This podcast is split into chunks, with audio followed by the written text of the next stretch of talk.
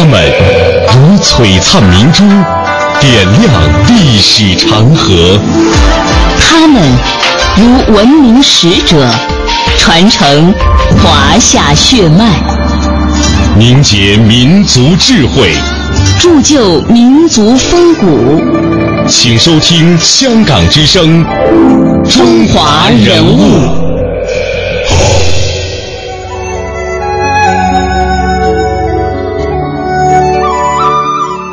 品读中华人物，启迪智慧人生。大家好，我是郑博。大家好，我是君阳。今天的中华人物呢，我们将继续和大家一起走进中国著名的翻译家系列。今天我们将和您一起走进的是诗人、翻译家戴望舒。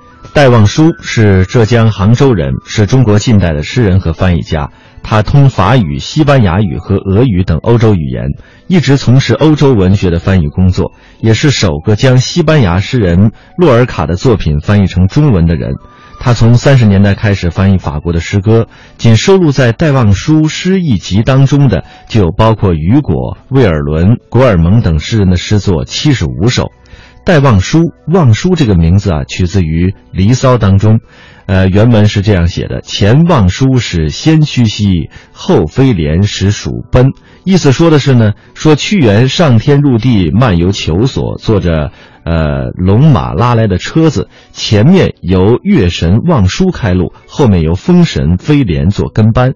望舒是神话传说当中替月亮驾车的天神，美丽温柔、纯洁优雅。后来。呃，用作月的代称，取名为望舒，也意在迎娶光明的意思。他也是中国现代著名的诗人。一说到这个名字呢，大家可能马上就会想起他的代表诗作《雨巷》，当时呢被传颂一时。他也被称之为是雨巷诗人。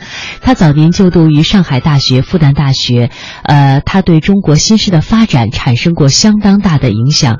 他的诗集有《我的记忆》《望舒草》《望舒诗稿》《灾难的岁月》《戴望舒诗》。选戴望舒诗集等等。另外呢，我们说过他有一个身份就是翻译家，他的译作呢也多达数十种。在今天节目的开始呢，我们首先来回顾一下戴望舒在香港的一段经历。一九四零年十二月，香港的各大影院正在上映由蔡楚生导演的以日本占领下的孤岛上海为背景的影片《孤岛天堂》，包括导演在内。这部影片的主创人员大都是来自上海的电影人。这个月，日本政府调整了侵华方针，做出必须迅速解决中国事变的决定，并在与德国和意大利签订军事同盟条约后，开始把侵略矛头指向了东南亚和太平洋的广大地区。抗战爆发后，约有一百多万内地人为了躲避战争。纷纷涌到香港，使香港一下子变得热闹起来。这其中包括了大批的文化人士。一九四零年十二月的一个深夜，在香港国富林道附近山坡上的一座小楼里，还亮着幽暗的灯光。一位神色悲伤的中年男子坐在书桌前，拿起早已准备好的纸和笔。准备写下他生命中最后的文字，那是一封留给妻子的绝命书。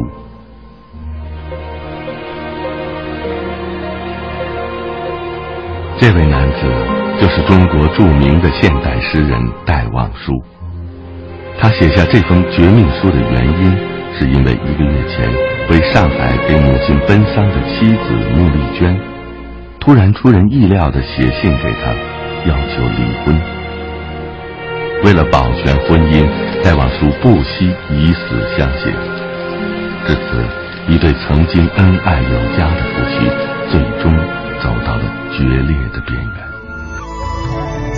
戴望舒一生有过两次婚姻，同时呢，有一个自己一直心里喜欢的人，就是施降年。在接下来的节目当中呢，我们会和大家一起来了解刚才的这段音频呢，讲述到了戴望舒因为特殊的战争岁月到了香港，但是那个时候他的整个婚姻呢却并不呃非常的顺利。不久之后呢，他就结束了自己的第一段婚姻。他的一生有两个妻子，但是呢都是以离婚而收场的。这可能跟他个人的性格也是。有很大的关系。那他究竟有怎样的成长的岁月呢？在接下来的时间，我们将和大家一起来了解。人物穿越时空，人生启迪智慧，人文润泽心灵，人性彰显力量。香港之声，中华人物，为你细数那些被历史记住的名字。在一九零五年的十一月五号，一位婴儿出生在浙江杭县一个中产阶级家庭，他就是后来成为的忧郁诗人戴望舒。戴望舒的父亲戴立成原来是火车站的普通职员，后来担任了中国银行的一位职员。而他的母亲卓佩芝出身于书香门第，能够成本的讲述《水浒》《西游记》等古典的名著。戴望舒在这些故事当中萌发了一个最初对文学的兴趣。在一九二三年初，当时十八岁的戴望舒考入上海大学。两年之后，他进入到了法国教会在上海办的震旦大学特别班学习法文。法国神父教是雨果、拉马丁、缪塞等浪漫派的经典作品。但是戴望舒有更强烈的追新的一些倾向，他特别喜好古尔蒙、耶麦等后期象征派的作品。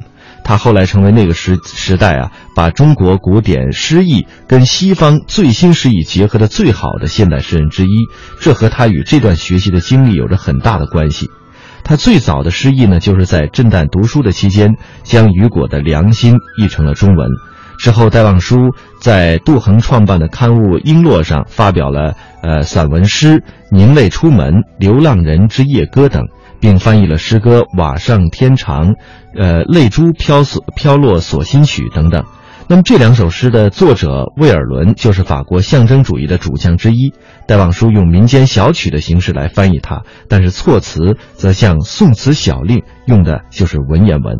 一九二九年四月，戴望舒编定了自己的第一本诗集，名字叫做《我底记忆》，由他主持的水墨书店来印行。这是他前期象征主义诗歌的代表作。他的诗从闻一多、徐志摩那儿获取的主要是一种外在的韵律，还有格式；而从英法诗歌那儿，他主要汲取到的是忧郁的情调。他早年的诗歌形式的传统倾向还是表现在段式上，多用呃四行段，其次呢是三行段。一九二八年八月，他做的格律诗《雨巷》在《小说月报》上发表了。这首诗一发表呢，就受到了大家的热烈的欢迎。呃，这首诗最初是由叶圣陶极力推荐的。戴望舒是一夜成名，并以雨巷诗人之名行事。可以说，戴望舒是靠着雨巷成名。呃，他的这种诗坛的领袖地位呢，这和则和现代杂志是密不可分的。呃，现代杂志的主编呢是施哲存，这也是在戴望舒生命当中非常重要的一个人。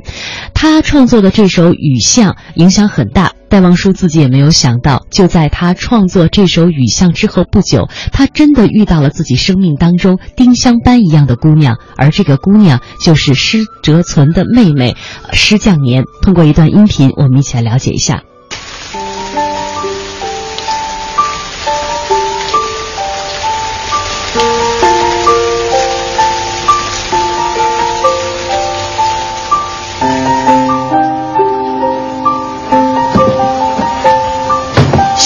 的雨下了三天，在一九二七年这个潮湿的夏天，诗人戴望舒遇见了一位撑着油纸伞的姑娘。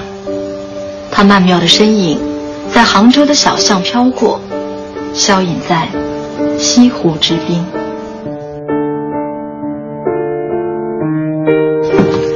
晚上在油灯下，诗人重温了那惊鸿一瞥，就此沉醉。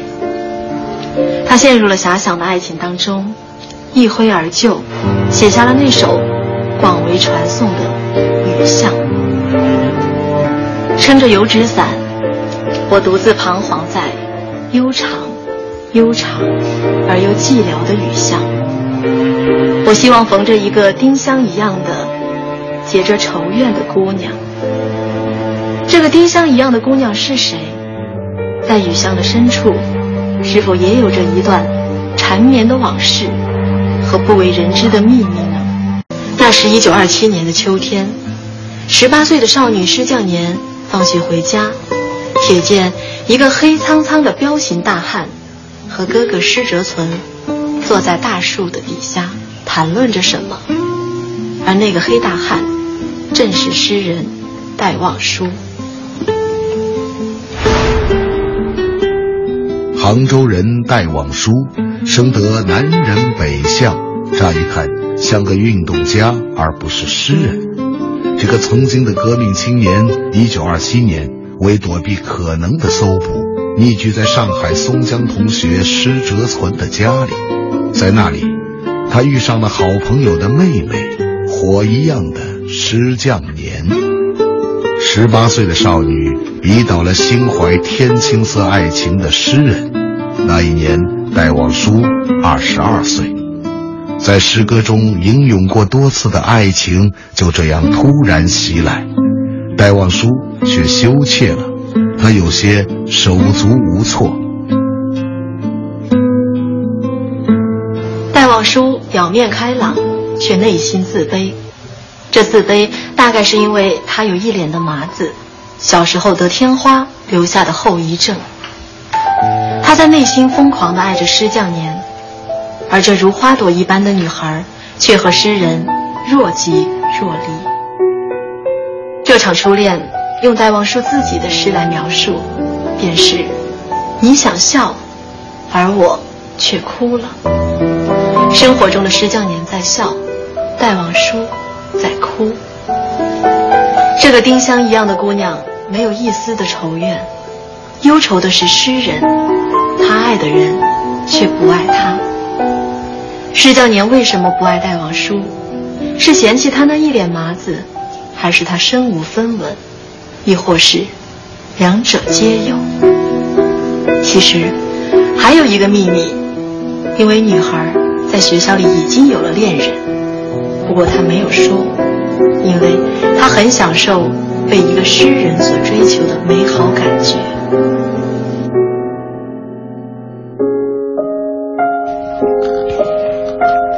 这是一场漫长的单相思，隔个几天，邮差就会叩响施家的院门，施匠年接过，随手放在一边，那总是戴望舒寄来的书简或情诗，只有一本薄薄的诗集例外，施匠年把它珍藏了起来。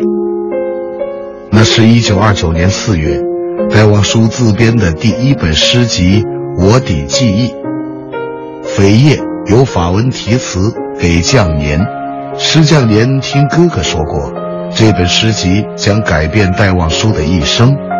但这本薄薄的小册子，只是让戴望舒在徐志摩之后、艾青之前名列民国三大诗人。盛名之下，年轻的诗人依然穷困。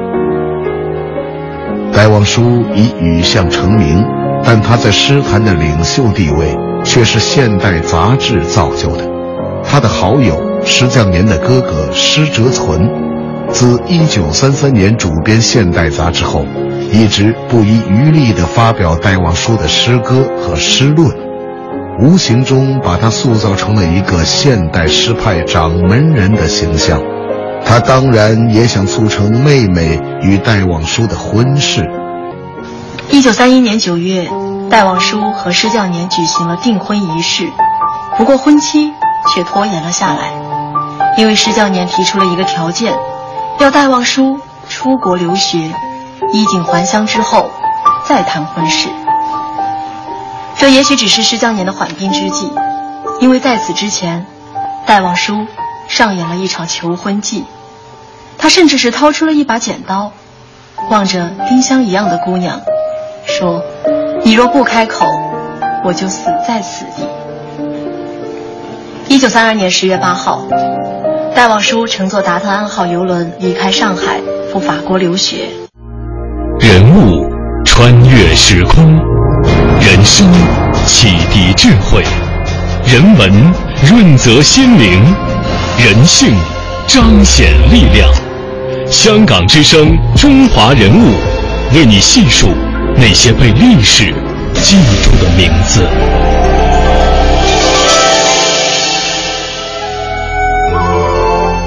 作为戴望舒的挚友，在音频当中我们听到的施哲存，在国内当时身兼他的代理、亲友、财务总管等数职。戴望舒呢，每月给施哲存一定数量的文稿，施哲存就负责联系、发表、出版的一些事宜，并且每月给他汇出一定的款项。但是呢，戴望舒的稿费根本不足以应付他在巴黎的一些生活的费用，因此呢，施泽存还得在国内为他筹钱，时时的接济他。后来，戴望舒进入这个费用比较低的里昂中法大学，当时攻读的是法国文学史，呃，但是呢，他在巴黎期间的这个老毛病又犯了。老毛病说的就是他很少去教室听课，几乎呢把所有的时间都用在了翻译文稿的呃上面。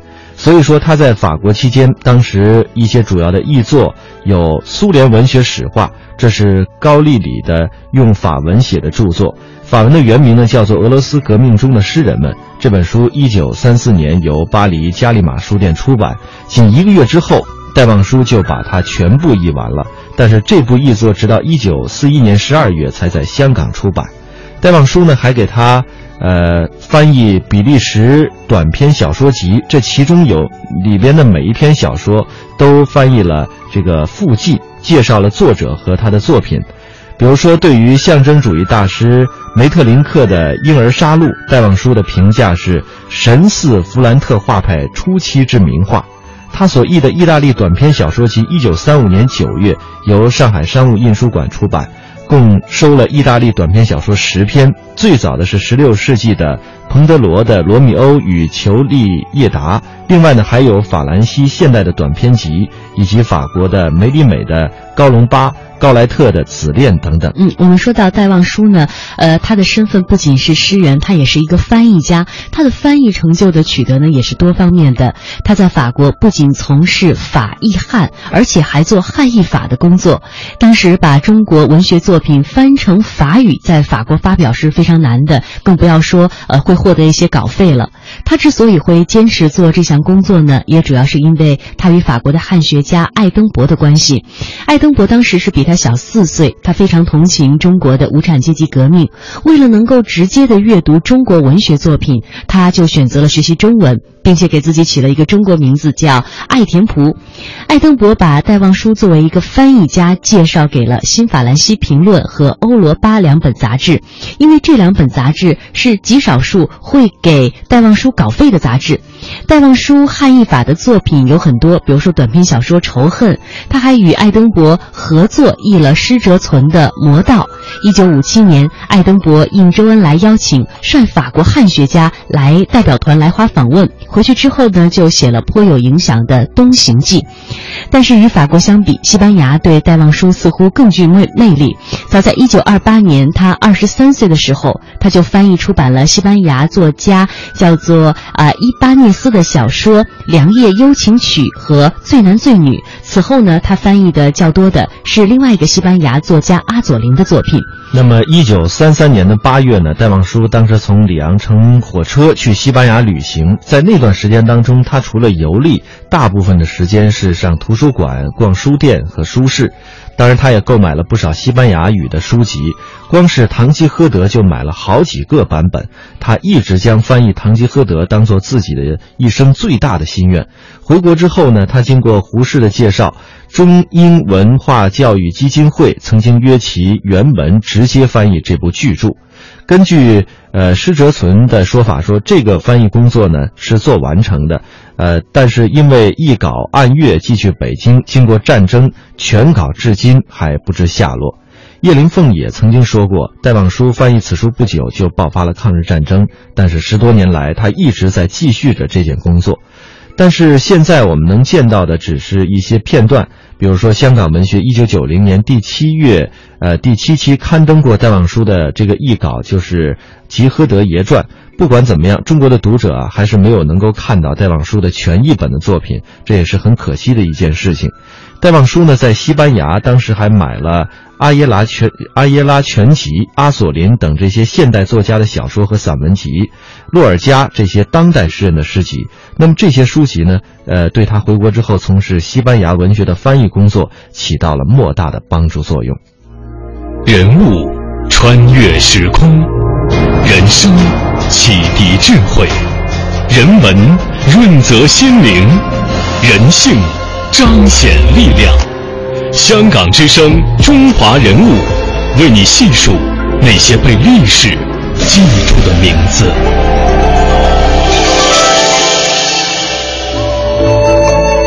刚才在音频当中，我们了解到呢，呃，戴望舒写完了《雨巷》这首诗不久，就遇到了他生命当中丁香一般的姑娘施降年，并且呢，是为了完成施降年的这个心愿，需要他出国留学。呃，但是这段爱情呢，却无果而终。等他从这个国外回到上海的时候呢，施降年已经另有所爱了，所以两个人就登报解除了婚约。这件事情对他的影响实际上是非常大的。这个时候呢，当时的文。化人、小说家穆世英见这个戴望舒啊，一直没有摆脱失恋的阴影，就把自己的妹妹穆丽娟介绍给了他。穆丽娟那个时候刚十八岁，从上海南洋女中毕业，也非常的喜欢文学，同时呢，对这个文学上颇有成就的戴望舒，当时是仰慕不已。呃，戴望舒就请穆丽娟帮他抄写文稿，渐渐两个人产生了情感，于一九三六年六月举行了婚礼。婚后呢，戴望舒除了写作和翻译，他还去学习俄语，不久呢，他就开始是翻译普希金、叶赛宁等俄罗斯诗人的作品。那么，在一九三五年的十月，由戴望舒主编、麦望社出版的《现代诗风》问世了。施泽存、戴望舒、杜衡三人在上个世纪二三十年代的上海啊，当时号称文坛三剑客。由于作者的知名度和作品的质量，第一期的《现代诗风》一千册很快当时就卖完了。可是戴望舒没有趁着这股热劲儿继续编第二期，他这个时候有了新的构想，那就是要和北方诗派携手合作出新诗月刊。那么三十年代初的诗歌界，当时存在着南北对峙的问题。北方的诗派包括新月派和后期新月派，代表的诗人有卞之琳、何其芳、林庚、曹宝华等等。那么，呃，南北之分并不是地域的不同，而是由于作品的精神来加以区别。戴望舒就舍弃了现代诗风而创新诗，要的就是想实现他那南北大团结的构想。可以说，戴望舒在中国诗坛上的影响呢是巨大的。呃，刚才我们提到了他娶了穆世英的妹妹穆丽娟，但是这段婚姻呢也没有维持太久。就像我们节目开篇为大家所放到的这段音频一样，这段婚姻最后的结果也是无果而终。这个段婚姻呢，同样呃让这个呃戴望舒呢感觉到了呃深深的这种受到伤害和深深的这种失望，对他后来的创作。呢，也是产生了一定的影响的。新中国成立之后，戴望舒应邀参加了首届中华全国文艺工作者大会，呃，任他为新闻出版总署国际新闻局的法文科科长。但是没多久，他就病倒了。一九五零年二月二十八日，他在给自己打针的时候，因为用药过量，不幸逝世。他那个时候呢，年仅四十五岁。说到戴望舒，其实我们就不能不提到那一首最经典的《雨巷》。在我们了解了诗人的人生经历和创作经历之后呢，我们把《雨巷》作为今天节目的结束，让我们对诗人、翻译家戴望舒有更进一步的了解。这就是今天中华人物的全部内容。感谢各位的收听，我们下期节目再会。再会。